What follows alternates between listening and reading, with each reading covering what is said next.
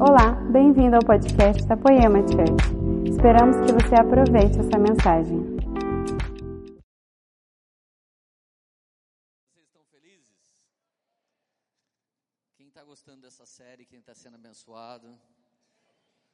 Aleluia.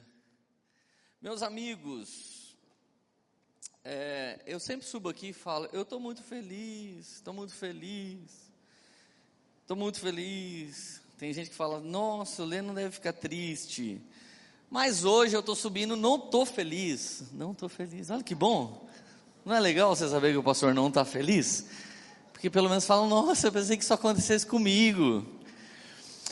E eu não estou feliz porque eu quero mais. Eu não estou feliz porque não quero só isso. Eu preciso de mais. Então, quando eu quero mais, quando eu preciso de mais, eu começo a ficar inquieto. Agora eu estou aprendendo muito bem com o meu bebezinho. Ele é maravilhoso, ele não dá trabalho, ele é incrível. Mas quando ele quer mamar, ele faz. Ah! Ele quer mamar e ele grita. E eu falo para ele: Ô Samuel, olhe para o pai. Ah! Falo, fala por favor, mamãe, me dá mamar, que ele já era. Não precisa ficar fazendo isso. Mas às vezes, é, no caso dele, ele não tem a linguagem certa, né? Mas às vezes, quando você fala por favor, parece que as pessoas não percebem que está falando sério. Às vezes, quando você comunica só, nossa, não estou legal, parece que as pessoas, elas não entenderam ainda que você está falando sério. E de verdade, meu amigo, eu, eu não sei você, eu não sei você, mas não consigo ir num lugar que as pessoas falam que é a igreja, que o Deus vai lá, ou que Jesus aparece, e eu sair igual, eu não sei você. Agora há pouco eu fui muito impactado com, essa, com esse ofertório do Renan. No cantinho da minha carteira tinham dólares, que no final do mês eu tenho que ministrar. Eu estava guardando já meus dólares. Aí ele falou: dá tudo. Falei: aí, ó. Olha aí, Deus falando do meu dólar que estava escondido aqui. E eu, eu, eu comprei a ideia que ele liberou. Eu peguei essa mensagem, eu estava tirando real, mas eu falei: Deus, real mesmo não estou precisando agora, né? Estou precisando de dólar. E eu, e eu peguei no meu espírito, ele falou, mexeu dentro de mim. E na moral, não é toda hora que alguém consegue mexer no coração de um pastor. Por quê? Porque pastor, no meu caso, eu sou, eu sou isso há 13 anos eu sou pastor. Em 2001, não sei nem quantos anos dá. Ah, em 2001, 19 anos. Eu fui ordenado na minha primeira ordenação, então eu estou mais ou menos nisso aqui 20 anos. 20 anos, você já sabe que hora que o cara vai falar, olha para o irmão que está do lado, levante o pé, ergue a mão, ore a Deus, mande um beijinho para Jesus. Nossa, isso é muito chato. É muito chato, porque você desvia, fica 10 anos desviado, volta na igreja, é a mesma coisa. Quem está nos visitando, fica de pé. Nossa, muito, não é chato? É chato isso, gente. Eu não, eu, não, eu não vejo na Bíblia alguém chegando até Jesus e tendo a mesma experiência toda hora. Eu não vejo na Bíblia alguém se aproximando de Deus e tendo a mesma experiência a cada hora. Deus é tão criativo que um dia Deus aparece como coluna de fogo, outro dia Deus aparecia como nuvem. De um dia para o outro ele já mudava a forma dele se expressar, a forma dele aparecer. Jesus era conhecido três anos e meio, ele andando com seus discípulos. Os caras sabiam, olhando para Jesus, o que, que ele estava pensando. Jesus tinha a arte né, da bomba ninja. Você já leu na Bíblia? Jesus tinha a arte de se ocultar da multidão. Eu aprendi com Jesus, vazada, galera. Tem um monte de gente que quer que você seja pai biológico deles, mãe biológico deles, que você seja psiquiatra, que você seja psicólogo, que você seja assistente social. Acaba um culto, às vezes as pessoas elas querem fazer isso com você. Tem gente que pensa que você é uma boia e que você está caído no meio do mar e você é uma boia, ele tem que subir na sua cabeça para não morrer afogado.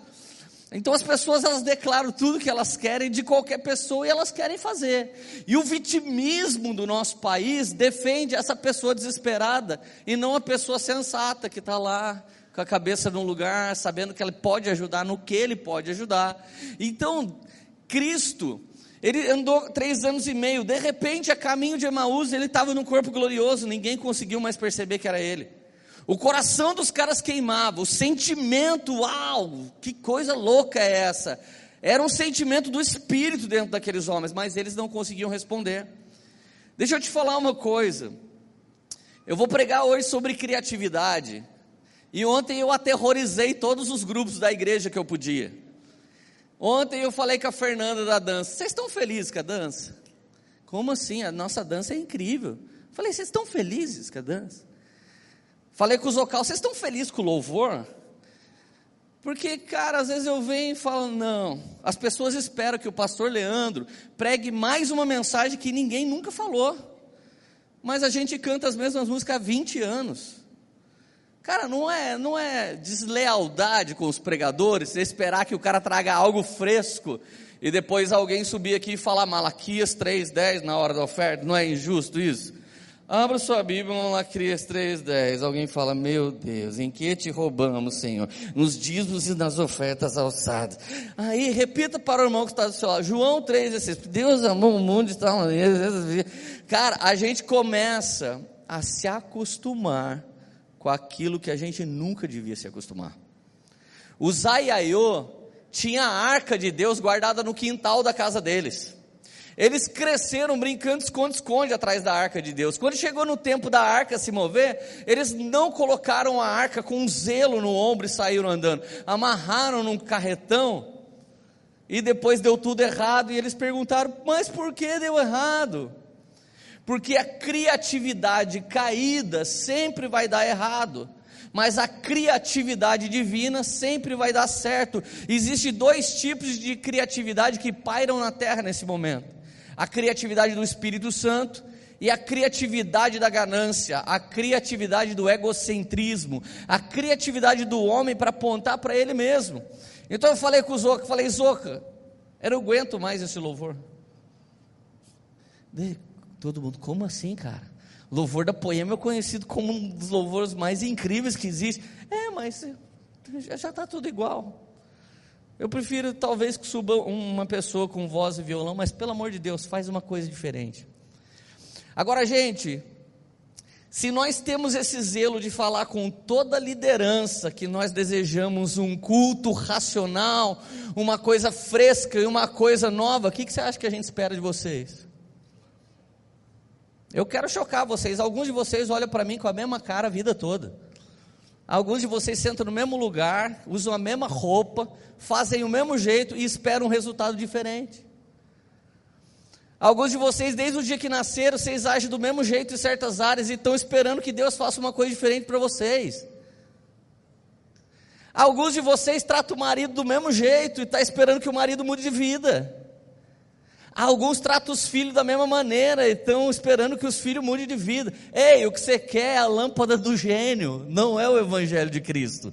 Evangelho de Cristo não fala dos outros, Evangelho de Cristo fala de mim primeiro. Eu sou transformado para amá-lo sobre todas as coisas, de todo o meu coração, de todo o meu espírito, e o próximo do jeito que ele me ama. Então, na verdade, eu sou o terceiro colocado disso aqui. Primeiro é Deus, segundo é a galera, a gente tem uma brincadeirinha aqui com os caras que se acham. A gente chega para os caras que estão se achando e fala assim, mano, tá tendo uma pesquisa das meninas solteiras. Velho, você não está entendendo, cara. Você está em terceiro lugar, o cara mais bonito da história da poema. Aí o cara fala, sério, mano, terceiro? É, mano, você está em terceiro. Daí a gente fala um cara em primeiro lugar, né? A gente sei lá, a gente pega aqueles irmão mais bonito é, da igreja e menciona aquele cara, né? Tem o cara aqui da igreja, Ortiz, o sobrenome dele. Cara bonito, velho. Se um dia eu fosse um tatuador, ele fala: Quer fazer o quê? Tatua a cara do Ortiz na minha cara. Daí você fala Ortiz, daí o cara, ah, mas é ele, né? O cara é bonito demais. E segundo, quem é? Segundo é a galera. E terceiro você. Cara, às vezes para nós mudarmos de vida, a gente precisa de um choque de realidade. Só que hoje o problema é que o evangelho está tão coloridinho, tão docinho, que quando você começa a falar assim, alguém fala: Meu Deus, setembro amarelo para o pastor, acho que ele está pensando em suicídio. Gente, criatividade para mim é a arte de resolver problemas. Criatividade é a habilidade de gerar soluções. Criatividade é a sabedoria em liberdade de expressão. Presta atenção, presta atenção, seja liberto por isso que eu vou falar agora. Se você vende horas, você sempre vai ganhar pouco. Por mais que a sua hora custe muito, você vai se acostumando com um padrão e um custo de vida que você vai sempre querendo ganhar um pouco mais, porque não dá para melhorar o carro, não dá para melhorar a casa com isso que eu ganho. O problema do ser humano é que ele quer vender horas. Eu encontrei um cara que está num trabalho bom, mas ele falou assim: pô, mano, eu sou empilhadeirista, eu sou isso, eu sou aquilo, mas eu não consigo arrumar um trampo porque a indústria está ruim. O problema de alguém que está desempregado é que você vende hora e não vende ideia e criatividade, você não vende solução. Solução custa caro, hora custa barato. Qualquer pessoa quer vender hora. Cara, na boa, se você quer continuar sendo um faxineiro a vida toda, não há indignidade em fazer faxina. Mas você devia ter tido a ideia de fazer o Mary Help. Você devia ter tido a ideia de fazer um aplicativo que manda um monte de gente que você paga por hora. Monta uma empresa de faxina. Eu conheço vários caras que foram embora para os Estados Unidos fazer faxina, só que agora eles são donos de uma empresa de faxina. Eu conheci uma baiana e ela foi lá fazer faxina. Só que agora ela revisa todos os extintores do condomínio e o marido dela limpa todas as piscinas do condomínio e ela leva todo mundo do Brasil que quer trabalhar para lá. Por quê? Porque ela passou a vender uma solução. Pelo amor de Deus, Jesus é a solução do mundo, o Espírito Santo é a solução do mundo, a palavra de Deus é a solução do mundo, o poder de Deus é a solução para o mundo e a igreja devia fazer parte dessa solução. E a igreja não sou só eu, a igreja é você. Então chegou o dia de você parar de vir aqui assistir o culto. Chegou o dia de você vir aqui prestar o culto. Então, a partir de agora, eu quero que pelo menos você participe da pregação, amém? Fale aleluia, fala glória a Deus, é isso, levanta, fica de pé, bate palma, se mexe, cara. Se fosse no curso do Paulo Vieira, você dava mortal de costa. Pelo amor de Deus, cara. Eu não aguento vir para o mesmo lugar, da mesma cidade, da mesma coisa, vejo gente do mesmo jeito. Eu me recuso a ser um cara igual a vida inteira. Eu preciso cortar o cabelo diferente, eu preciso trocar de roupa. Só que eu não faço tudo o que eu preciso porque o padrão que está estabelecido na galera não deixa. Por exemplo, pastor vem de boné, alguém fala, ah, eu não concordo. Onde é que está escrito que o apóstolo Valdemiro não pode usar aquele chapéu bonito dele? Onde é que está escrito, gente?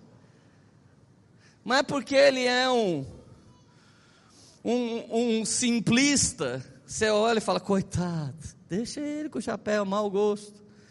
Mas se sobe um cara meio colorido, com um boné muito louco, você já pensa que quer aparecer. Quem estabeleceu os padrões que roubam sua criatividade? Quem colocou você dentro de uma caixa e te aprisiona? Cara, um dia um cara me repreendeu e ele me repreendeu furiosamente. Ele disse: Você não fala paz do Senhor no começo do culto. Você não fala paz, você não fala graça e paz. Eu falei: Mas o meu, você está feliz? Tem mais paz de Jesus do que a expressão religiosa de tanta gente. Você realmente não sente Jesus quando eu falo você está feliz? Mas ele ficou indignado. Tem que dar o cumprimento apostólico, tem que dar a benção apostólica.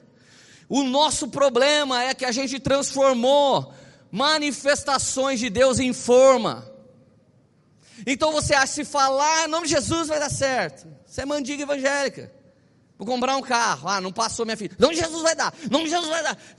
Isso aí, figas e ferradura atrás da porta é a mesma coisa. Quantos de nós já falou mal da água benta do católico e depois levou a água ungida do evangélico para casa? Cara, esses dias eu vi um crente indo a pé até Aparecida. O que, que você pensa disso? Aí eu perguntei para ele, eu sou curioso e eu não tenho filtro ou parâmetro de medo. Ai, vou perguntar, ou de cara vou julgar. Ah, foi fazer promessa para Aparecida. Eu só perguntei, mano, por que, que você foi para lá? Ele falou: Porque eu queria ver como é alguém tendo fé. Porque na minha igreja as pessoas não têm. Então a gente vai fazer o ofertório, alguém já trava o coração. Já sei agora, vai pedir dinheiro. Chega um pouquinho atrasado o louvor porque tem medo da dinâmica. Se mandar pegar, pra... ainda bem que aqui não toca aquela música por todo lado, oh, oh, oh, porque, ai, eu não gosto. Não gosta nem que o pastor diga, olha para o irmão que está do seu lado. Gente, eu estou pregando, eu faço o que eu quiser. Você já pensou nisso? E você já pensou que se eu fizer tudo o que eu quero mesmo e não é do Espírito, eu vou dar conta disso para Deus? Então tem hora que você se mete em resolver coisas que não é você que resolve, é o Espírito Santo. Isso é um peso que você não devia carregar. Então, deixa eu te falar: Deus é criador e Deus é criativo. Quem já imaginou uma árvore antes de uma, ver uma árvore? Quem imaginou o rio, cara? Eu, quando olho para uma cachoeira, não sei qual a sua sensação. Minha, minha sensação é de pânico. Porque se eu tivesse criado a cachoeira, eu fechava a torneira toda hora que não tivesse alguém olhando. Por quê? Porque eu sou um cara que faço uma gestão administrativa dentro da minha casa. Se eu começo a andar pela casa e tem luz acesa, eu começo a demoniar todo mundo. Apaga a luz, apaga a luz, vocês não sabem quanto que custa. Por causa de eu apagar a luz da casa inteira, e eu faço isso até na casa dos outros. Quando eu vejo a cachoeira, eu não consigo ver como criador. Eu consigo ver como um miserável de um cara que não consegue pagar todo mês a energia elétrica se ela subir demais. Então, quando eu olho para a cachoeira, eu fico pensando assim: Deus, olha que desperdício de água. O senhor podia fechar depois das seis. Sabe por que a gente pensa isso? porque a gente não tem a criatividade de Deus. Salomão disse: Todas as águas vão para o mar, nem assim ele se enche. Deus é incrível. Deus não é só criador, Ele é criador criativo, sempre ativo. E nós somos filhos de Deus, nós deveríamos ter uma mente semelhante a essa. Não digo idêntica, porque a Bíblia diz que a gente vai ser imagem e semelhança. Então, olha o texto. Gênesis 1, 26. Então disse Deus: façamos um homem a nossa imagem e semelhança, domine ele sobre toda a terra. Olha o verso 28. Ele disse: sejam. Sejam é sejam. No hebraico, no grego, no aramaico, sejam é se torne. Vamos lá, alguém. Vamos lá, alguém, gente. Sejam é se torne. Cara, ninguém chegou para você e falou: seja maconheiro, seja bêbado, seja fumante. Alguns de nós foi lá e só se tornou. O dia que eu parei de fumar, eu estava com o cigarro aceso e eu estava conversando com Deus, eu estava orando, eu nem eu não era convertido. Eu olhei para o cigarro e falei: duvido você pular na minha boca. Ele não respondeu. Duvido você me obrigar a te fumar. Ele não fez nada. Olhei para o segundo cigarro, ele não estava aceso. Eu falei: se acenda e venha na minha boca me tente, cigarro do diabo. Ele não se mexeu. Sabe o que, que eu disse para mim? Cara, como você é idiota, velho. Você pegou essa droga, pôs na boca e agora fica pedindo para Jesus se libertar? Joga fora, você, do mesmo jeito que você pôs na boca, Leandro, joga fora agora. Aí eu joguei fora, e cada vez que vinha vontade, eu falava, Espírito Santo, agora me ajuda. Porque agora é o seguinte, eu vou acender. Eu estou com vontade agora. E sabe o que aconteceu? Eu nunca mais voltei a fumar. Então, de verdade, alguns de nós teve criatividade para começar uma coisa errada. Tenha criatividade para terminar essa coisa errada e dependa do Criador criativo em ação de todas as coisas. Pelo amor de Deus, você não precisa ficar o resto da vida do mesmo jeito. Cara, eu canso da galera escrever para mim, pastor, me ajuda, estou em pornografia. Pastor, me ajuda, eu sou violento. Pastor, me ajuda, eu sou viciado em perder dinheiro. Do Telex Frio fui para o Forex. Me ajuda, pastor. O problema de tudo isso é que a gente quer vencer e a gente não quer morrer. E à medida que você morre para suas vontades, você nasce para o Senhor. Meu amigo, assim como a pornografia está disponível 24 horas por dia na internet, a palavra de Deus também está disponível 24 horas por dia na internet. O diabo e Jesus estão disponíveis para você 24 horas do dia. Está tudo disponível. Ninguém, não houve um cigarrinho que subiu pelo seu pescoço, entrou na sua boca e te obrigou a fumar. Não existe. Então ele disse: sejam, sejam o que? Maconheiros, sejam fofoqueiros. Não, sejam férteis. Ou seja, tudo você tem autoridade para gerar e fazer e multiplicar.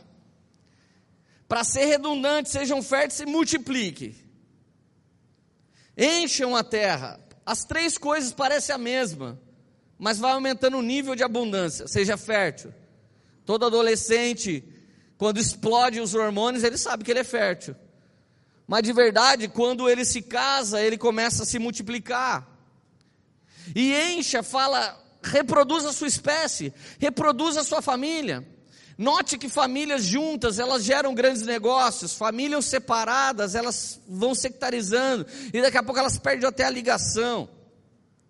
Encha, multiplique. Agora, o primeiro lugar onde você vai precisar de muita criatividade, subjuguem a terra.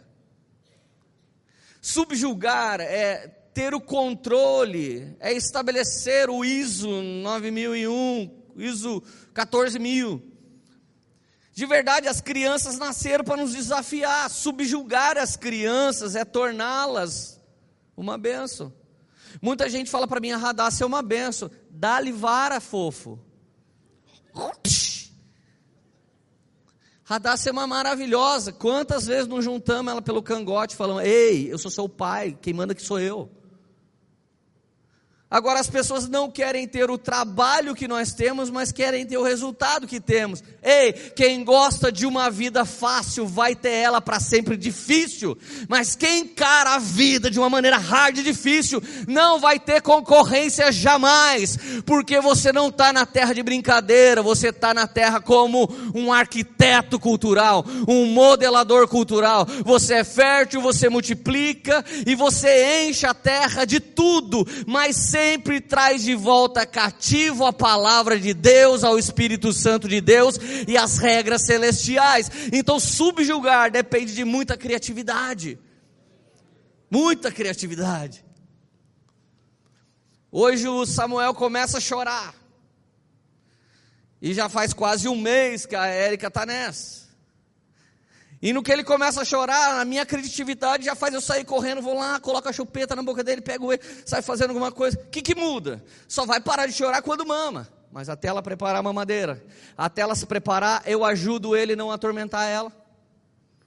É simples. É um subjugar simples que faz bem, sabe para quê? Para o meu casamento. Olha que situação, olha como Deus é criativo. Nasce um homem, vai dormir na minha cama, só ele tem acesso agora à minha mulher. Eu fui morar em outro cômodo. O cara acabou com o nosso rolê. Eu ainda vou lá e falo: oh, Nenenzinho, eu te amo. Vem cá, você já parou mesmo? Você tem criatividade para pensar o que é deixar a vida de solteiro para ser casado? Você tem criatividade para você pensar o que é deixar de ser casadinho, amor da sua vida e ter um filho? Aquela parede linda branca da sua casa, para ele é uma gigante folha de sulfite. Você já pensou nisso? Irmão, a falta de criatividade faz a gente chegar no emprego e falar: ah, não é bem o que eu queria. Faz a gente casar e falar: ah, não é bem o que eu queria. Se dizem livres, mas não podem governar sua própria vida. Essa é a geração que nós temos. Por quê? Porque a criatividade do povo hoje gira em torno do amor por si mesmo. Quando a criatividade gira em torno de amar a Deus, quando a criatividade gira em torno de amar o próximo, você tem uma vida de alto nível de satisfação, mas quando ela tem a ver consigo mesmo, você vai ser insatisfeito, porque você vai querer mais e mais e mais, e nem toda a madeira do Líbano é suficiente para incendiar essa fogueira e esse incinerador que é o seu espírito sem o Espírito Santo. Nem a madeira da Amazônia é suficiente para preencher o seu vazio. Então ele disse: subjugue, domine, domine os peixes, domine as aves. Mas olha o versículo 31 que lindo. E Deus viu tudo que havia feito, e tudo havia ficado muito bom. Irmão, quer saber se você está sendo criativo e se você está ouvindo Jesus? Que as coisas que você tenha feito, você tem um sentimento, isso é muito bom. É muito bom. Sabe por que, que eu estou fazendo uma mensagem tão crítica, tão chacoalhadora?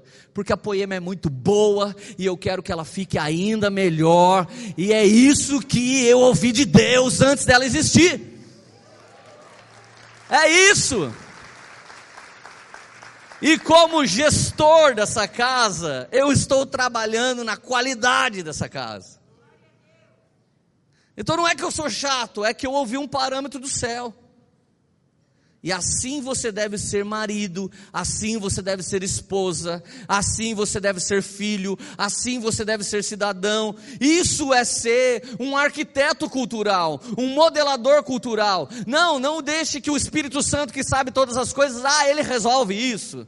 Não, não creia na predestinação que ah, a gente já sabe quem é salvo e quem não é. Não, meu amigo, acredite no triunfo de Jesus junto de sua igreja. Então você vai ter uma responsabilidade nesse esse negócio. Você vai saber, eu posso intervir no futuro. Eu posso fazer uma escolha que vai trazer bênção no futuro. E se eu não fizer essa escolha, eu já posso ter trazido maldição, mas eu tenho a ver com essa história porque Deus me chamou para fazer parte dessa história.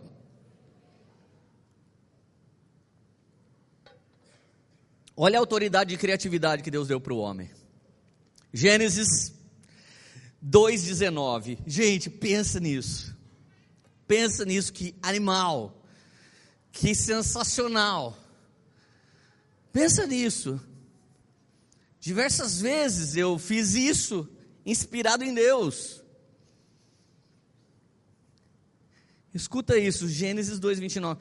Depois que formou a terra, todos os animais do campo, todas as aves do céu, o Senhor Deus os trouxe ao homem para ver como este lhe chamaria. O nome que o homem desse para cada ser vivo, esse seria seu nome. Assim o, nome, o homem deu o nome para todos os rebanhos domésticos, as aves do céu e todos os animais selvagens. Você sabe que, como um pai espiritual, hoje eu falei para o Renan, faz ofertório de manhã à noite ele prega em Pinda. Eu já sei que ele é um grande pastor. Eu já sei que ele é um grande ministro do Evangelho. Eu sei faz tempo. Os últimos dois anos ele anda comigo. Os últimos dois anos ele sai comigo nos aeroportos da vida, nas igrejas, e eu vou transferindo um discipulado. Quando ele aparece para você, você fala: Nossa, mais um rapaz aí legal da poema, né? Mas primeiro você tem que agir como Deus agiu com o homem. Deus pegou o homem pela mão, andou pelo jardim e disse: Está vendo o jardim? Tô. Está vendo esses animais? Tô. Começa a dar nome para eles. Ai Deus, como assim? Vai dar nome. O que, que você acha que aquele animal tem nome? Você acha que ele tem cara do quê? Ah, eu acho que, que ele tem cara de elefante. Cara, como será que veio a criatividade na mente do homem? Eu queria chegar para Adão, Adão, beleza? Você está feliz? Paz, shalom, como você falava no seu tempo? Adão, o que, que deu em você para chamar o elefante de elefante? Por que, que você não chamou o elefante de Klaus Drobers? Eu, eu daria esse nome. Cada um dá o um nome que quiser.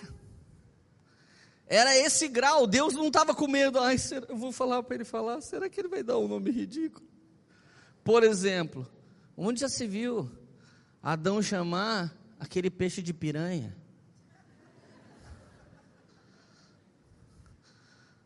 Onde já se viu Adão chamar a mulher do boi de vaca? Você entende? Se você tem um coração criativo, você iria ouvir essas palavras com uma mentalidade criativa, mas eu disse duas palavras que dentro da sua mentalidade já está pejorativa. Então, porque alguém enclausurou a nossa mente e condicionou a gente a pensar. Você sabia que até os concílios, em que foi decidido o que ia ser escrito e como ia ser dividido na Bíblia, induziram você a pensar? Aonde você acha que está escrito no texto parábola do filho pródigo? Não está escrito. Devia se chamar a parábola do bom pai. Devia se chamar a parábola do filho que fica em casa e se acha. Parábola do Tassechane. Podia se chamar um monte de coisa, mas alguém decidiu como ia chamar. E a partir da epígrafe você já sai pensando, não sai pensando no rumo do Espírito Santo, sai pensando no rumo da teologia. E você não consegue se perguntar, quando você está ouvindo algo, é Deus mesmo está falando comigo. Você não consegue se perguntar, Deus tem mesmo esse plano para mim. Então, por causa de você não conseguir se perguntar, você só aceita. É por isso que alguns de vocês aceitam ganhar mil reais. Não me leva mal, cara, mas você aceita porque você vende a hora, porque é melhor viver uma vida fácil com mil do que viver uma vida difícil com dez mil. É muito difícil ganhar dez mil, pastor. É assim que tem cara que vendia bala na porta da universidade, dando palestra agora a 50 mil reais a palestra. Ele continua o mesmo tipinho. Cara, presta atenção em nome de Jesus. Existe uma unção de criatividade aqui e você não pode ficar amarrado nesse lugar tosco que você está uma vida inteira. Cara, presta atenção. Deus pegou Adão e disse: dá nome para tudo. Como assim, Deus? O nome que eu quiser é. Meu, a gente já deu vários vários apelidos para Samuel. Dudu, a Radassa, que Dudu? Daí ele deu um grito, ah, fez assim, eu falei, Dudu maluco. Daí ela morreu de rir. Ai, Dudu, agora ela chama de Dudu maluco. Daí algum crente essa hora ouve e fala, meu Deus, está profetizando que o menino vai ser maluco. Você acha que minha mãe profetizou que eu ia ser normal? Não importa ser maluco, não pode ser maluco do diabo, tem que ser maluco por Jesus colocaram na minha na sua mente que certas palavras são malditas e que outras têm poder de transformar. Repreenda o nome de Jesus. O diabo não tapa na cara. Pau, Jesus eu conheço. Tá, Paulo eu conheço. Você quem é, Saramundengo? Já aconteceu na Bíblia. Ai, mas eu falei o nome de Jesus, não teve poder. Quem não tinha era você.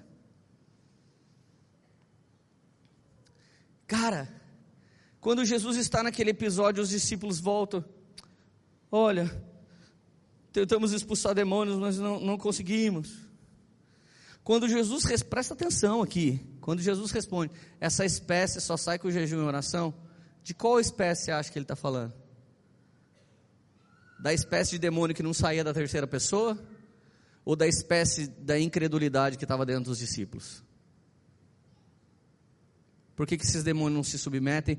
Porque essa espécie que está na sua mente, esse espírito que roubou sua criatividade e condicionou você pensar igual, essa só sai com jejum e oração. A sua sensibilidade ao Espírito vai fazer a incredulidade sair de você, e tudo é possível aquele que crê. Jesus não estava falando da espécie que estava no demoniado, estava falando da espécie que estava no religioso. Vamos lá, alguém, gente. Assim o homem deu nome a todos os rebanhos domésticos, aves do céu e todos os animais selvagens. Onça. Onça. Por que, que você vai dar onça? Porque a minha mulher, quando está brava, parece uma onça. Eu acho que eu vou dar esse nome. Olha que história linda. Deus podia fazer tudo e ser arbitrário como nós, os religiosos, como os evangélicos, como os ortodoxos. Deus não mandou ninguém vestir a mesma roupa, Deus não mandou ninguém cumprimentar do mesmo jeito. Deus fez a gente diferente. Deus fez todo mundo diferente para que ninguém fosse igual. E toda hora a gente tenta fazer a unanimidade funcionar. Jesus chamou unidade, não unanimidade. No quartel você tem unanimidade, todo mundo na mesma roupa, mesma continência. No presídio também. E na escola também. Para que, que você estudou proparoxítona? Para que, que serve ato? E o log de X? Você foi na escola e aprendeu tanta coisa que não serviu para nada. Você gastou 20 anos da sua vida estudando para trabalhar os próximos 40 anos. Aí sabe o que você se deparou? Que quando chegou a hora de você colocar em prática o que você estudou por 20 anos já não funciona mais, porque o mundo mudou.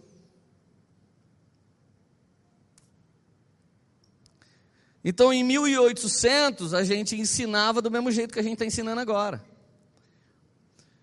E agora as instituições de ensino estão em pânico. Por quê? Porque o ensino não regulado está tomando a nação. O que você aprende pelo um cursinho que você paga 5 mil reais lá, não sei de quem, está te dando mais know-how do que algumas universidades. Alguns de vocês estão me ouvindo, estão formados e estão desempregados. Estão sendo funcionário de um cara que de maneira informal ganhou a cidade. Ei, eu estou falando de criatividade, ela está liberada sobre nós desde Gênesis até aqui, e nós estamos tentando nos condicionar a uma forma. Eu me lembro que eu ouvi algumas pessoas falando: eu quero fazer um concurso público. Para quê? Para ser mais um atendente do Banco do Brasil que não dá atenção para ninguém e não é mandado embora? Para ser mais um atendente lá da. Esqueci o nome daquele negócio lá que você paga o imposto de renda? Receita Federal. Cara, você vai num órgão público, as pessoas não estão nem aí para você, e elas atendem você a hora que elas quiserem, porque elas têm estabilidade. Sabia que 62 reais de 100 reais que você paga de imposto, paga pensão e funcionalismo público para a gente ser mal atendido? Agora, quando você tem um sistema meritocrático, as pessoas têm que ser criativa. E quanto mais criativo você é, mais você cresce naquela empresa e mais dinheiro você ganha e melhor aquela empresa vai. Eu estava acompanhando ações há quatro meses atrás, ações da Drogazil, Raia. Custava 54 reais quando eu entrei, mas eu não estava acreditando muito, acabei vendendo aquela ação. Hoje ela custa mais de 100. Porque a Drogazil e a RAI acabaram de anunciar mais mil novas unidades espalhadas pelo Brasil. E quando você chega no caixa, tá? Poderia nos informar o que achou do nosso atendimento? Tem lá os botões. E como a Drogazil tem um plano de carreira, tem um cara aqui da igreja que é gerente da Drogazil, ele falou: Leandro, é muito boa a empresa. Eu já migrei para tudo quanto é lugar, eu estou crescendo, agora eu sou gerente. Quando você tem um sistema meritocrático, sistema bíblico, plantou bem, colheu muito bem. Você cresce e você é desafiado a ser melhor. Agora, o problema é que quando você vem na igreja e fica esperando uma coisa do Leandro, você não acredita no seu chamado. Quando você fica esperando uma coisa da banda, não acredita no seu chamado. É por isso que é gostoso ir para uma igreja onde as pessoas sabem que foram chamadas, em primeiro lugar, para se relacionar com Deus, em segundo lugar, para amar o próximo, em terceiro lugar, para fazer acontecer aqui na terra como é no céu, para ser uma benção como Deus te chamou para ser benção. Sejam férteis, multipliquem, subjuguem a terra e dominem todas as coisas. Isso isso é a meritocracia do reino. Creu, andou, colheu e plantou. Plantou e colheu. Inverti. O que você tem plantado nos últimos anos no reino de Deus? O que você tem plantado nos últimos anos na sua família?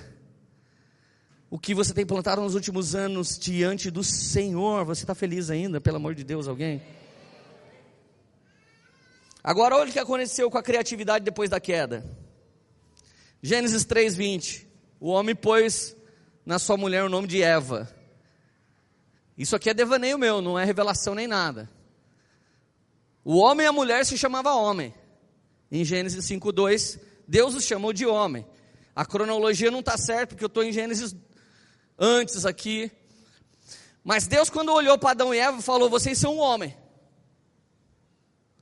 E ele podia ser Adão, ela podia ser Adéia a Dana, a dona. Assim que eles caem, ele olha para ela e fala assim: Ah, seu nome é Eva, que significa mãe da humanidade. Sabe aquele dia que o marido faz uma caca? E depois ele faz alguma coisa para a mulher para agradar?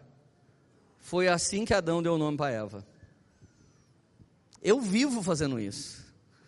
Eu dou umas mancadas com a Érica, daqui a pouco eu pareço com uma coisa que ela gosta de comer dela. Que isso? Na minha mente eu digo um pedido de desculpa.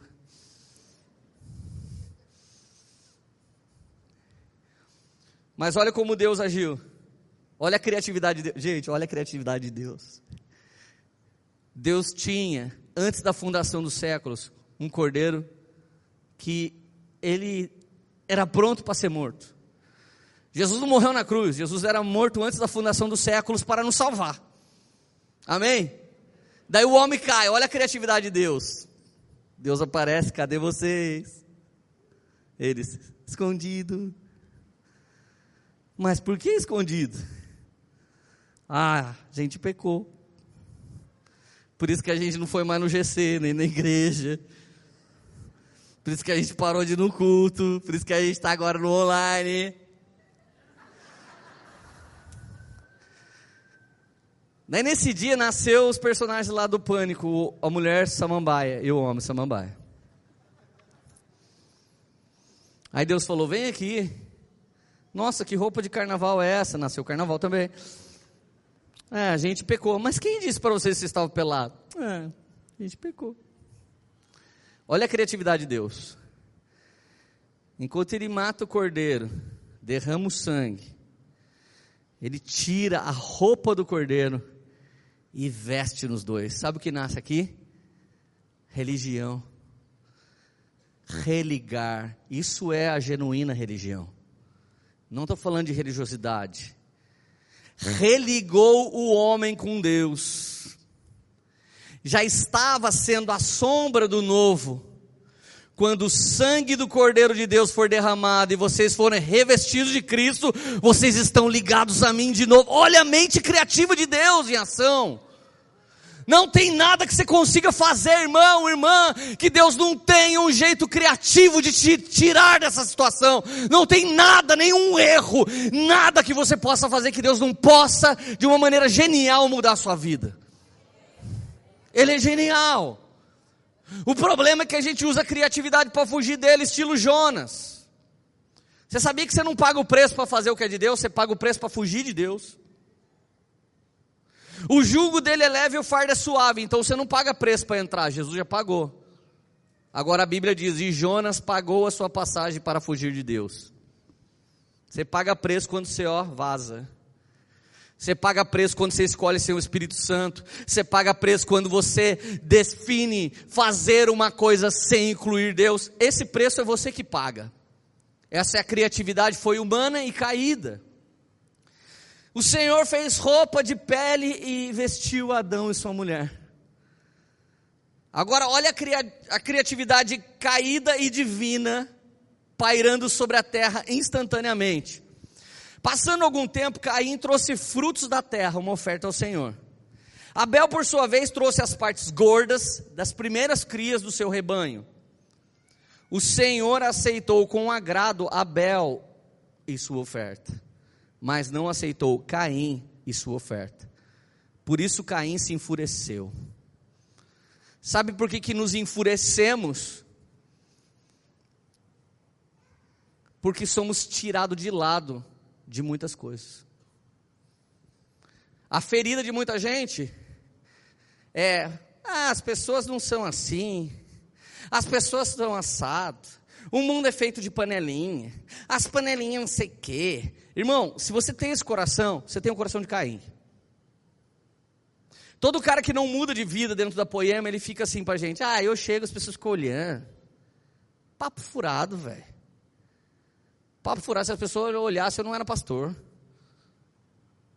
Ah, é que as pessoas ficam falando. Esse é o espírito de Caim.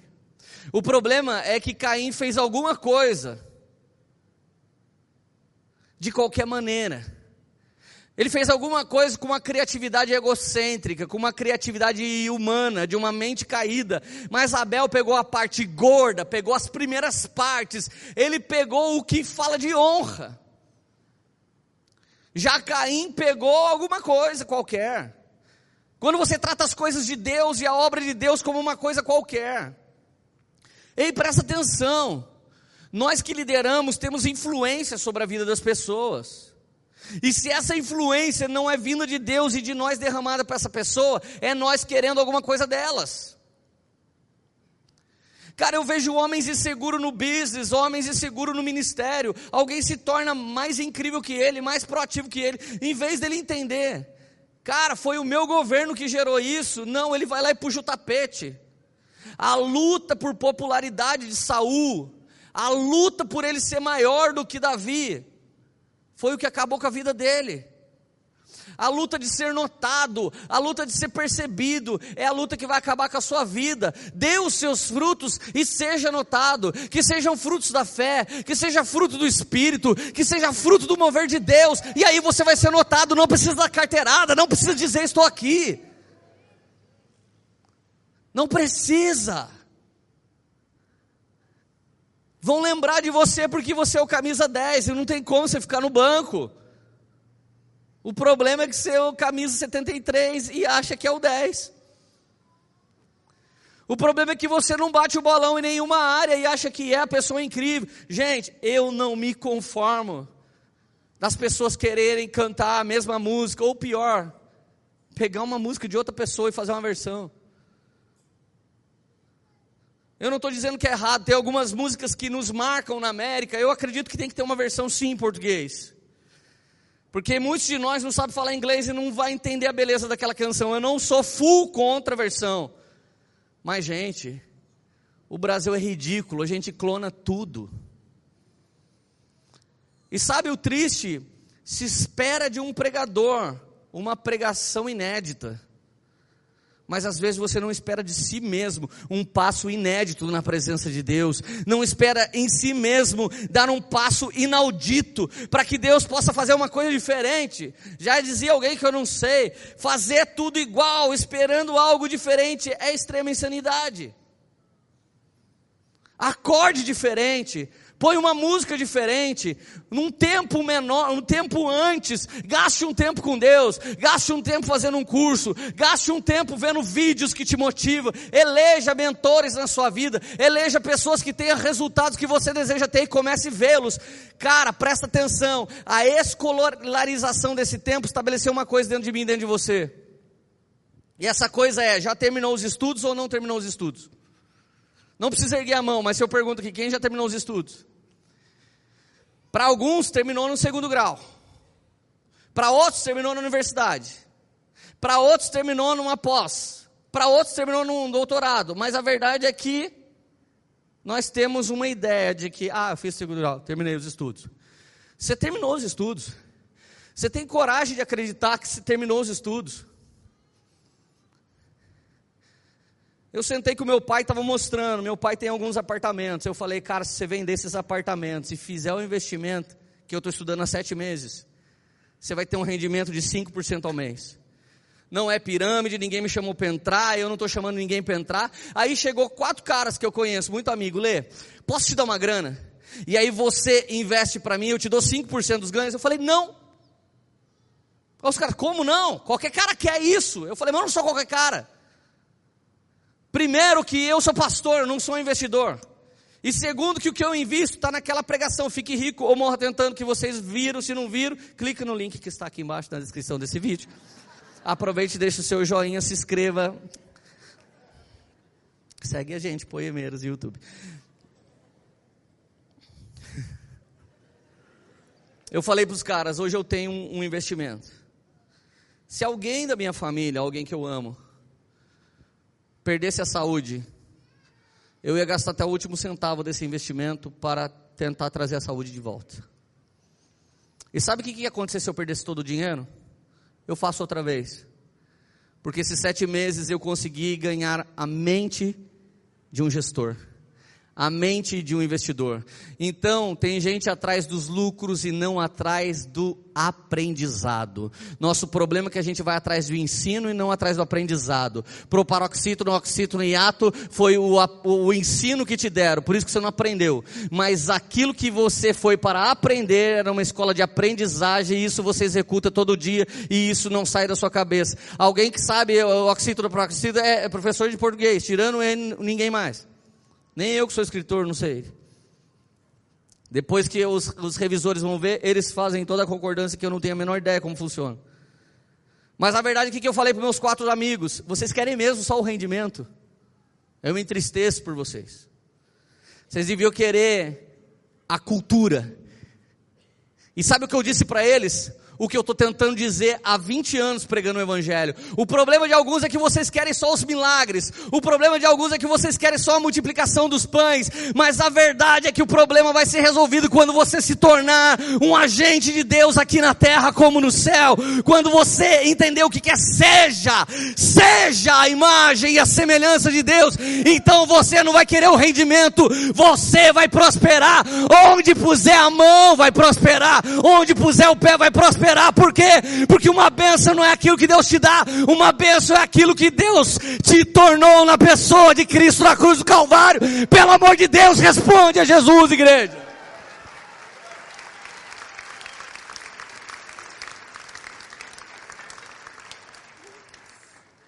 Três coisas que não entram na cabeça do crente hoje. Mas vai entrar dentro de você, nem que seja um caos do Espírito Santo no, de processo nos próximos tempos para entrar, vai. Porque eu estou profetizando que vai. Primeiro, todos podemos falar com Deus. Obviamente podemos ouvir a Deus. Segundo, todos somos criativos. E terceiro, todos somos autodidata. O maior problema de alguns de nós que está aqui se sentindo o cara sem sucesso é que você fala é que ele é autodidata. Vocês não têm uma criança em casa que não seja autodidata. O problema é que a gente vai na ReHap e compra porcaria para eles ficarem débil.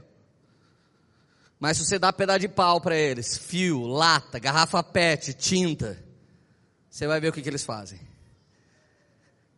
Minha mãe, minha mãe era tão criativa que ela punha maisena na minha bunda. Meu pai era tão criativo que meu pai abria a tampa do carro, colocava um cachimbo é o nome de um cabo que vai na bobina sem recheio dentro. Você ficava lá com o carro. O ladrão tinha que ter um cachimbo na, na, na cinta para levar o carro do meu pai. Meu pai nunca teve alarme no carro, cara. Meu pai e a minha mãe não eram simplistas, eles eram criativos. Agora a gente vai, tem um alarme, tem o outro alarme, um alarme reserva do alarme e agora seu filho nem deu pum, você passa uma camada de hipoglós, vai que ele fica assado, passa outra. Aí esse bendito do menino não respira com essa camada de silicone, mais essa fralda de plástico. Minha mãe punha pano. Eu nunca tive problema de pele.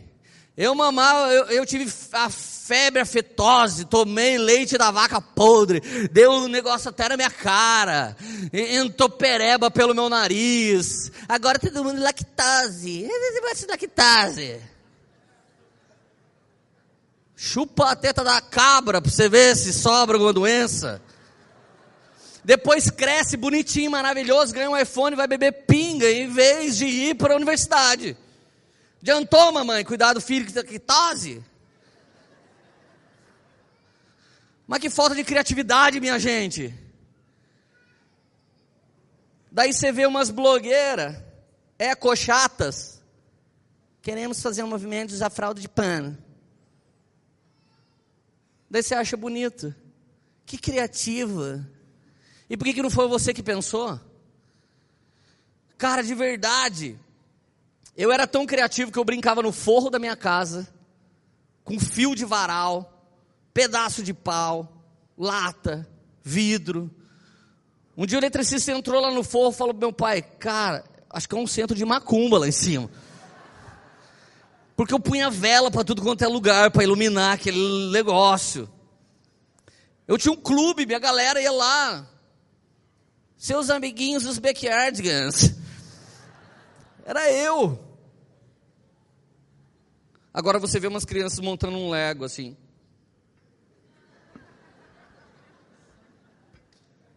Daí o um menino se mexe para o lado da mãe. Não, só nesse quadrado você brinca. Gente, a criatividade de Deus é tão louca, tão incrível.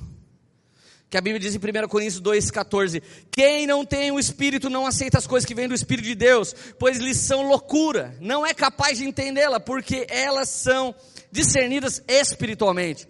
Mas quem é espiritual discerne todas as coisas, e ele mesmo por ninguém é discernido. Quem conheceu a mente do Senhor para instruí-lo?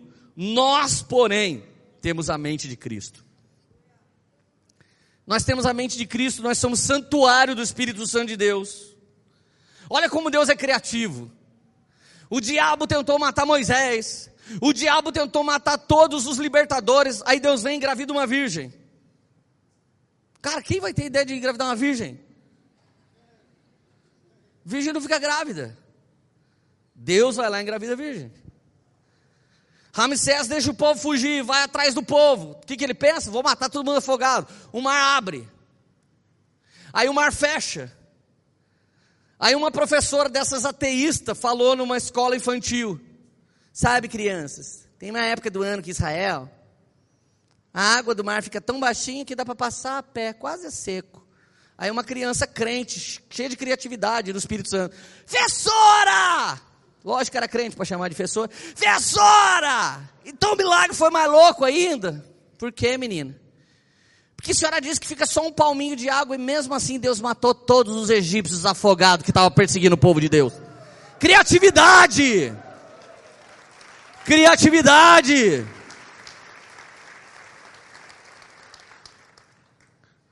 Um dia ele era nuvem de fogo, um dia ele era o fogo, outro dia ele era a brisa suave, outro dia ele derretia os montes. Olha a criatividade de Deus, Ele deu uma missão para nós, deu o Espírito para nós e deu capacidade do Espírito, fogo, poder e dons para fazer. Você só não faz, você não quer. Olha para mim, gente, precisa de alguma coisa para ser usado por Deus. Seja sincero. Precisa do quê? Precisa do quê? Ah, mas, talvez você está me ouvindo e você é tão farto de dias e de grandes experiências, que você é o Salomão. E o Salomão que escreveu Eclesiastes, já é vivido, é experimentado. Eu para você sou um jovem tenro. Ou eu não passei as experiências de vida e você passou, lá, lá, lá, lá, lá, dessa mente rígida que você tem. Então vamos ler o que disse Salomão, vivido, experimentado, farto de dias. Eclesiastes 1,9. O que foi, tornará a ser. O que foi feito, se fará novamente. Não há nada de novo debaixo do sol. Essa é a mentalidade rígida. Não há nada novo, Leandro. Tudo que você está vendo é de novo. De novo Deus veio. Deus veio em Atos, Deus veio na Azusa, Deus veio em Toronto, Deus veio em Pensacola, Deus veio. Oh, oh, não é nada novo, é de novo. E eu queria que Deus viesse e te levasse, amado irmão. Eclesiastes 1:10. Haverá algo de que se possa dizer: "Veja, isto é novo". Não, já existiu há muito tempo, bem antes da nossa época. Olha o verso 18. Porquanto Quanto maior a sabedoria, maior o sofrimento, e quanto maior o conhecimento, maior o desgosto. Isso é verdade. Quando o ministério infantil está rodando a milhão, eu percebo que o ministério de áudio deu pau. E quando esses dois ministérios se alinham, a gente vem na quinta-feira e não tem ninguém para limpar a igreja.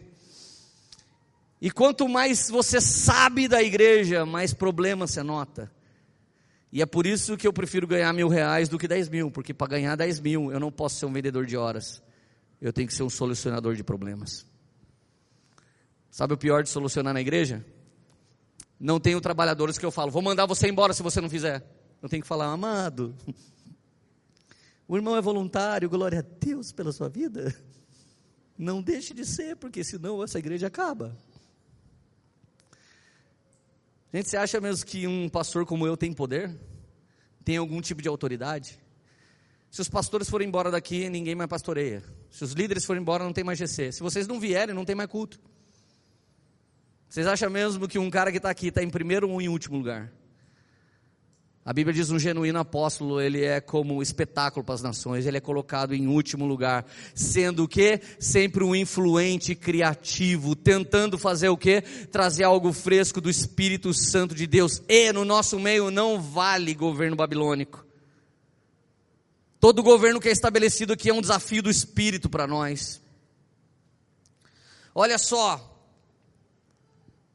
esse Salomão que está roubando a nossa brisa em Eclesiastes, já foi um Salomão, presta atenção, cara, o renovo está aqui. Se você ler Eclesiastes, você vai ver Salomão falando assim: ninguém na terra conseguiu detectar que tudo é vaidade como eu. Vocês já beberam vinho? Eu plantei a minha própria vinha eu coloquei virgens para pisar os meus vinhos e depois eu dormi com todas elas. E depois eu percebi que isso é aflição de espírito. Alguns de vocês já beberam água Perrier, outros de vocês tomam Perriot, mas eu, eu achei minhas próprias fontes de água. E eu usava até essa água poderosa para regar os jardins e os bosques aonde eu ia filosofar e escrever sobre sabedoria. E eu percebi que debaixo do céu tudo é aflição de espírito e vaidade. Aqui está a chave. Debaixo do céu é, mas acima do céu não é. Debaixo do sol, sim, mas aquele que criou o sol, não. Dentro de uma igreja de crentes, sim, mas com o Senhor dos crentes, não. Dentro do sistema religioso, óbvio, mas cheio do Espírito Santo de Deus, não. Não, é uma experiência com Jesus, é uma vida na videira. Cara, presta atenção, quer que eu te mostre o jovem Salomão? Queimando em alta rotação, no ápice do seu ministério? 1 Reis 3,16, uau, cara, que texto! Certo dia, duas prostitutas compareceram diante do rei, para começar, era um rei sem filtro. Todos os reis de Israel nunca atenderam uma prostituta, ele atendia. Você acha que o Google inovou, jogando puff com o computador no colo para os caras trabalhar? Sabe de nada. O Vale do Silício era o lugar onde Salomão brincava de golfe. Não vai falar que você não sabe o que é o Vale do Silício. Certo dia, duas prostitutas compareceram diante do rei. Uma delas disse: Ah, meu senhor, essa mulher mora comigo na mesma casa. Olha que beleza. Duas jovens que se prostituíam e dividiam a mesma casa é o típico da sociedade dos dias de hoje. É uma sociedade que perdeu todos os princípios, os valores, as direções, os fundamentos. Olha no que, que dá uma sociedade alternativa. Esta mulher mora comigo na mesma casa. No início, ai, amiga, hashtag BFF. Ah, meu Senhor, essa mulher dorme comigo na mesma casa. Eu dei a luz a um filho e ela estava comigo na casa. Três dias depois de nascer meu filho, essa mulher também deu a luz. Estávamos sozinhos, não havia ninguém na casa. Que animal essa história. Certa noite, essa mulher se deitou sobre o seu filho e o matou, ele morreu. Então ela se levantou no meio da noite, pegou meu filho Meu Deus. Pegou meu filho enquanto eu, tua serva, dormia e pôs ao seu lado. E pôs o filho dela morto do meu lado. Ao levantar-me de madrugada para amamentar meu filho, ele estava morto. Mas quando eu olhei bem ele de manhã, vi que não era o filho que eu dera à luz. A outra mulher já disse assim: Não, o que está vivo é o meu filho, o morto é o seu. Isso aqui é aquele típico de caso. Eu não estou feliz porque eu não tenho marido, eu pego o seu. Eu não estou feliz porque eu não tenho patinete elétrico, eu roubo o seu. Eu não estou feliz porque eu não tenho um iPhone, eu tomo o seu e acho que eu estou no direito de fazer isso. Por quê? Porque minha vida é toda sem criatividade. A minha vida é envolta em ganância, individualismo da minha sobrevivência pessoal. Eu aprendi assim. O rei. Mas a primeira insistia: não, o morto é seu, o vivo é meu. Assim elas discutiam diante do rei. O rei, nessa hora, estava jogando Candy Crush. Daí o rei tirou o olho, estava batendo um recorde. Tirou o olho e falou assim: Caraca, quase perdi. Ele disse: Essa afirma, meu filho está vivo, e o seu filho está morto, enquanto aquela diz: Não, seu filho está morto e o meu está vivo. Então o rei ordenou: ah, traz uma espada aqui. Trouxeram e ele ordenou: corte a criança no meio agora. Racha esse angus, baby beef, no meio agora. Racha a criança viva no meio, dá metade para uma e metade para outra, está resolvido. Estando bom para ambas as partes, Celso Russumano, deputado.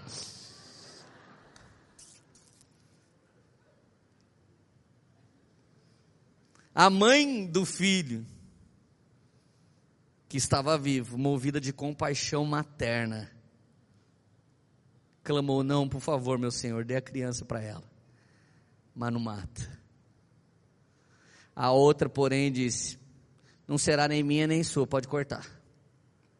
Pode abortar. Eu não tenho culpa das coisas que aconteceu, dá fim disso aí. Então o rei deu o veredito: Não matem a criança, dê para a primeira, pois ela é a mãe. Quem, quem, quem tem criatividade não precisa de DNA. Quem tem criatividade do céu não precisa ficar discutindo. Mas tem gente no nosso meio que ainda está discutindo coisa tola. Está discutindo coisa que não devia, coisa que não é da sua alçada, coisa que não é da sua autoridade, coisa que você não tem nem entendimento para resolver.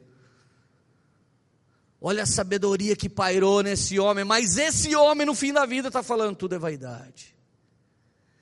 Não importa a sua idade, meu irmão, você que está me ouvindo, o que importa é a condição do seu espírito agora. Qual é a condição do seu espírito agora? Você pode continuar multiplicando nesses próximos anos. Você tem fôlego para dizer o que eu fiz e a glória que eu vivo não vão se comparar com o que Deus vai dar nessa reta final. Você pode ter um sprint final para gastar aí dentro de você. Não se sinta alguém que não deu certo. Não se sinta alguém que já está velho. Não se sinta alguém que já fez coisas, mas não vai conseguir fazer de novo. Não se sinta porque o Espírito Santo de criatividade te chamou, te batizou no Espírito Santo, está te dando a mente de Cristo e pode trazer um uma ideia que é uma solução para as nações, pelo amor de Deus, eu decreto sobre alguém que crê aqui essa noite, recebe sobre você um espírito ilimitado de criatividade da parte de Deus, e que a espada da palavra venha cortar uma possível decisão errada, até que a decisão certa brote diante da espada da palavra e diga: essa é a verdade de Deus. Deus, é isso que eu quero viver na minha vida. Você não depende de líder, pastor, fogueira santa, jejum, campanha e o raio que o parta para ouvir o Espírito de Deus. Você pode entrar no seu quarto, fechar a porta, buscar Ele em secreto e Ele renovar uma grande ideia dentro de você. E você não vai ser mais um mendigo de bênção, mas você vai ser a bênção de Deus caminhando aqui na terra, segundo o estatuto do céu céu pelo poder do Espírito Santo.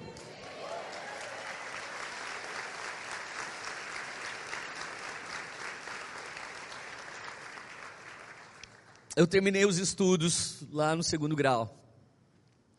Quase. Quando eu passei para o terceiro ano, meu, meu business bombou. Eu tive que fazer uma escolha. Vou terminar o segundo grau ou vou ganhar dinheiro? Bom, eu aprendi que você estuda para ganhar dinheiro. Eu já estava ganhando dinheiro antes de terminar o estudo. Mas o decreto é Pelo menos segundo grau tem que terminar. Eu fui chefe a vida inteira. Nunca fui empregado. Já trabalhou dentista no meu salão, biólogo no meu salão, engenheiro no meu salão. E alguns deles falavam, cara, nem sei mais se eu quero ser isso. Eu não estou falando contra dentista, biólogo. Eu estou falando contra a falta de criatividade e estou falando que o sistema de ensino enclausurou a sua mente em coisas matemáticas. Sabe como funciona a sua mente? Vou te dar um problema de matemática para resolver agora. Uma pessoa come o big saco no cinema Movicon de pipoca em meia hora. Em quanto tempo duas pessoas comeriam o mesmo saco? Vamos lá, essa é fácil. Você não lembra de problema de matemática? Uma pessoa come um saco big meia hora. Duas pessoas comeria o mesmo saco em quanto tempo? O problema é de matemática, não é de português, então eu falo como eu quiser.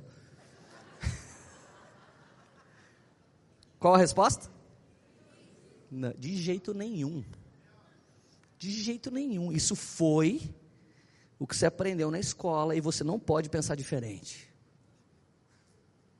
Eu fui no cinema essa semana. E eu como o Big Saco em meia hora. Toda vez que o filme está em meia hora, eu estou terminando. Mas a Radassa comeu o mesmo saco comigo. Cinco minutos de filme. Acabou o saco. Por que você acha? Porque ela é minha filha, eu sou pai dela, a gente se ama. Mas na hora que você vai disputar a pipoca, se a criança começa a pegar mais, você fala: "Oh, caramba, tá comendo muito". E aí você come mais rápido, ela come mais e começa uma disputa. Tá vendo como a lógica da matemática se dissolve no ambiente de meritocracia? Por isso que você saiu da escola e chegou lá nas, no seu lugar que você ia trabalhar e falou: ah, mas a contabilidade que eu estudei não era assim. Mas a engenharia que eu estudei não era assim, sabe por quê? Porque você não foi treinado para amar a vida do próximo. Você não foi treinado para ter a criatividade do Espírito Santo. Então você chega nos lugares que nem aqui. Pastor, tem apostilo de discipulado? Tem. 66 livros. Chama a Bíblia. Mas não tem um estudinho assim, não sei o quê? Tem. Leia os quatro evangelhos. Fica lendo, fica lendo, fica lendo. Por que, que vocês querem regras? Por que, que vocês querem formas? Para alguma coisa vai servir o problema de matemática, mas não para você viver a vida. Para alguma boa coisa serve o hiato, para o paroxítono, neoxítono, a hipotenusa. Mas você não está querendo saber disso hoje. Aliás, você não está querendo saber nem de teologia. Porque se você quisesse saber de teologia, você não estava aqui na escola, você não estava aqui na igreja. Você estava numa universidade teológica. Uma presbiteriana, uma batista, dessas hard. Você está aqui porque você quer ter a sua vida em Cristo. A minha história e a história do Renan te tocaram hoje, porque a gente não te ensinou. A gente testemunhou para vocês o que a gente aprendeu. Nós estamos cansados de ir nos ensinos e nunca aprender. Cansados de ser ensinado e nunca aprender. Você precisa hoje que a criatividade do Espírito Santo venha explodir dentro de você. Põe a mão no seu coração. Deus, retira de todo mundo que está aqui agora o coração do fim dos dias de Salomão. Retira de nós a falta de expectativa. Retira de nós a falta de possibilidade. Retira de nós o jeito matemático de viver a vida, o jeito lógico de resolver problemas. Não estamos aqui na igreja sendo treinados para trabalhar na indústria. Não estamos aqui na igreja sendo treinados para ser professor da PUC. Nós estamos aqui na igreja, Deus, para aprender a ter vida na vida. Estamos aqui aprendendo até a criatividade dos primeiros dias, aonde eu podia fazer, eu podia escolher, porque na verdade meu coração era seu. Caim fez segundo a criatividade caída, Abel segundo a criatividade do céu. O Senhor recebeu Abel e não Caim. Deus, eu peço um confronto santo do teu espírito agora. Comece a mostrar para alguns homens e mulheres aqui porque que eles nunca dão certo. Comece a mostrar para algumas pessoas aqui porque que eles não dão certo, porque que eles ficam tão irritados como Caim. E mostra o quão individualista alguns são o quão gananciosos, o quão arrogante, prepotente. Deus, um cristão não deveria morrer sem saber isso, sem saber que ele é inflexível, sem saber que ele não é aperfeiçoável, que ele não pode mais aprender de alguém. Deus nos ensina que na era da informação, as instituições de ensino estão perdendo lugar para o ensino não regulamentado. As igrejas ortodoxas estão perdendo lugar para as igrejas informais, como é essa igreja. Ensina os homens e mulheres aqui que não se trata filho, nem casamento, nem relacionamento por lógica ou matemática, mas por graça e verdade, misericórdia e graça de Deus, Espírito Santo. Dê um coração flexível para todos nós aqui agora. Ensina cada um que podemos ouvir a tua voz. Ensina cada um que somos autodidatas. Ensina cada um, Deus, esses últimos sete meses da minha vida, o Senhor está me ensinando coisas que eu nunca imaginei saber sobre investimento conhecimento, o conhecimento está liberado na rede, o conhecimento está acessível. Senhor, que a espada da verdade nos guie para a mãe verdadeira, que a espada da verdade nos guie para a carreira verdadeira, que a espada da verdade nos guie para o relacionamento de casamento verdadeiro, que a espada da verdade nos leve para a área ministerial verdadeira. Espírito Santo, Espírito Santo, Coloca a sabedoria que o Senhor colocou dentro de Salomão. Coloca a sabedoria que é o próprio Cristo. Tire de nós o espírito de Caim, coloque em nós um coração como o de Abel. Senhor, começa a repreender dentro de nós a inveja. A inveja dos Abéis. A inveja dos homens que são fofos e estão dando certo em ti. Tire de nós, Senhor, a inveja das pessoas que estão fazendo para ti. Nos liberta da inveja, nos liberta da falta de criatividade, nos liberta do mudo farto, nos liberta das nossas próprias experiências. Quantos de nós aqui não tem uma nova experiência porque envelheceu em suas próprias experiências? Quantos de nós tem tanto preconceito que acha que tudo e todos ao nosso redor são os culpados e não a gente? Espírito Santo, por favor, Libera criatividade sobre nós. Nos dá uma dança que ninguém dançou, nos dá uma música que ninguém cantou. Nos dá um culto que ninguém fez ainda. Transforma poema num lugar de criatividade. Transforma todas as pessoas que estão aqui em pessoas cheias de criatividade. Transforma Espírito Santo essa casa num lugar de partida, não num lugar de chegada. Senhor, envia os crentes que estão há anos aqui parado, como água parada.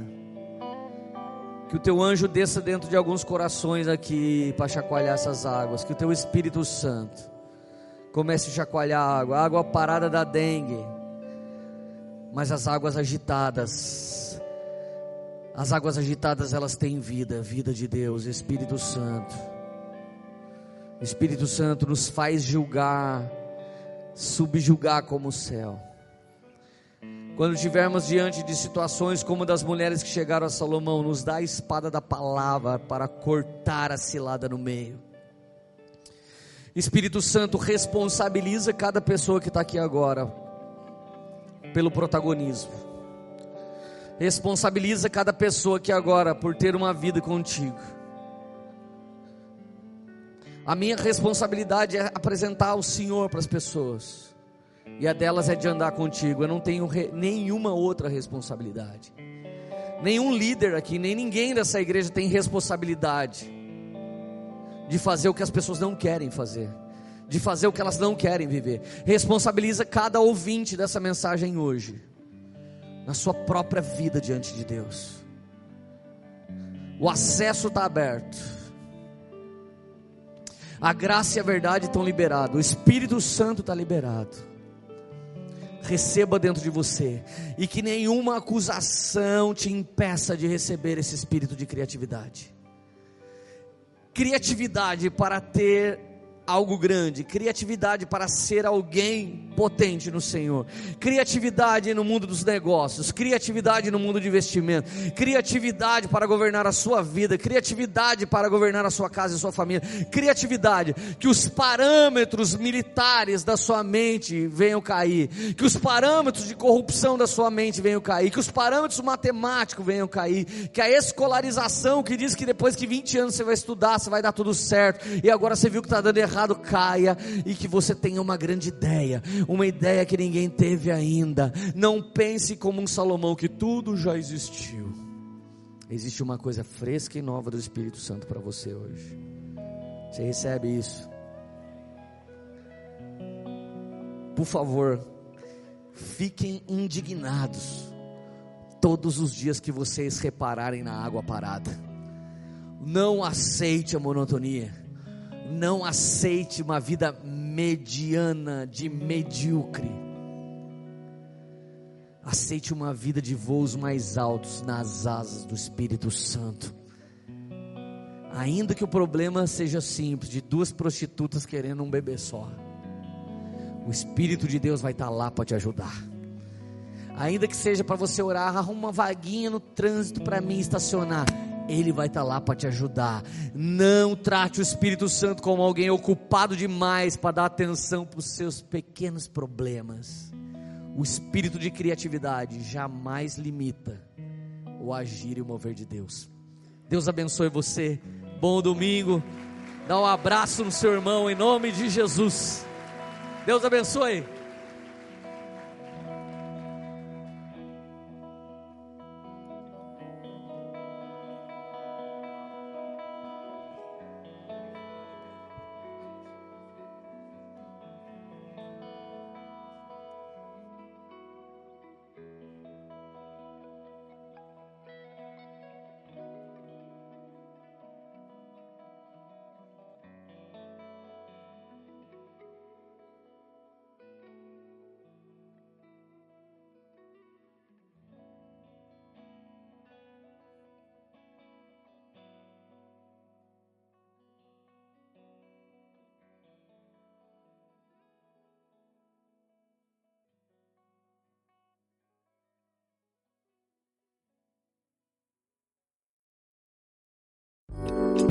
Foi uma mensagem da Poema Church. Para você ficar por dentro de tudo que está rolando, siga nossos perfis nas redes sociais.